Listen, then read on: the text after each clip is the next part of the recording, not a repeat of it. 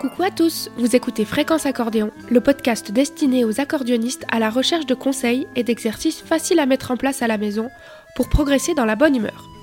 Je suis Lucia Genillou, musicienne et professeure d'accordéon, et je vous propose des réflexions, des astuces et des partages d'expériences pour adopter un état d'esprit qui vous permettra d'atteindre vos objectifs musicaux et de rester motivé. Si ce podcast vous plaît, n'hésitez pas à me mettre une jolie note et un commentaire ou à le partager avec quelqu'un qui en aurait besoin. Bonne écoute Bonjour à tous À l'heure où je vous enregistre cet épisode, on est au mois de décembre et en ce qui me concerne, la fin de l'année m'amène souvent à faire le point sur l'année qui s'est écoulée. Je ne sais pas vous, mais moi j'ai la fâcheuse tendance à voir toutes les choses qui n'ont pas abouti.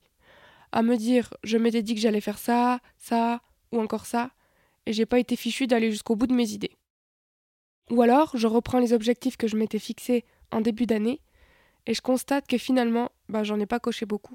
C'est un comportement assez dur avec soi-même et il est important d'en prendre conscience.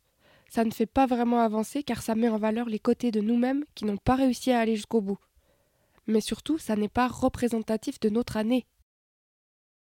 Je n'ai pas réalisé tout ce que j'aurais voulu. En même temps, faut avouer que j'y étais pas allé de main morte sur mes objectifs. J'ai mis en place plein d'autres choses et que finalement, ce qui devait vraiment se produire cette année s'est passé et surtout que j'ai semé plein de nouvelles graines pour les années qui arrivent et j'ai également fait plein de choses qui n'étaient pas prévues au programme. Les objectifs, ça doit nous aider à avancer, à ne pas faire du surplace et à ne pas se décourager à la moindre difficulté. Mais ça n'est en aucun cas une finalité. Peut-être que sur le chemin vers un objectif, je vais me rendre compte que c'était un peu trop ambitieux et que j'ai besoin de plus de temps ou alors je vais m'apercevoir que ce que je croyais que je voulais ne m'apporte finalement pas ce que je voulais ressentir. Il n'aurait alors aucun sens de continuer à foncer tête baissée vers un objectif qui ne me correspond plus. Certains projets vont donc être repoussés et d'autres même abandonnés, mais il faut que ça soit pour les bonnes raisons. Et c'est aussi ce que je suis en train de travailler sur d'autres sujets, comme sortir mon album ou alors créer un concert.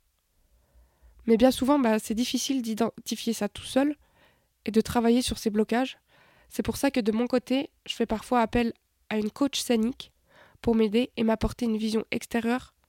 Donc n'hésitez pas vous aussi à vous faire aider par un prof de musique ou un coach. Je vous propose donc maintenant un exercice que j'ai moi-même fait pour cette fin d'année. C'est de lister toutes les choses que vous avez accomplies musicalement, ou même dans la vie perso si vous voulez, cette année. Je vous mets quelques exemples, mais bien sûr, ils sont à adapter en fonction de vos ambitions et de votre niveau. Qu'avez-vous appris comme nouveau morceau cette année? Combien de fois avez-vous joué en public? Quel point avez-vous amélioré en musique? Où en êtes-vous au niveau solfège? Qu'avez-vous appris cette année? Qu'avez-vous changé qui vous posait problème depuis longtemps? Avez-vous participé à des stages ou des formations ou pris des cours? Et qu'est-ce que cela vous a apporté? Avez-vous passé du temps à travailler la musique? Combien de temps par jour, par semaine? Quels sont les projets musicaux que vous avez réalisés cette année?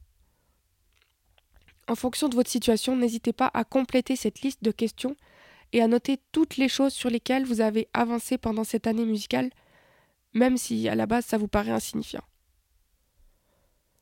Je vous invite vraiment à réécouter ce podcast bien installé avec une feuille et un crayon pour pouvoir répondre par écrit à ces questions et pour pouvoir poser à plat votre réflexion. Ça aide à imprimer tout ça dans la tête et à prendre conscience que finalement, on a avancé sur pas mal de choses.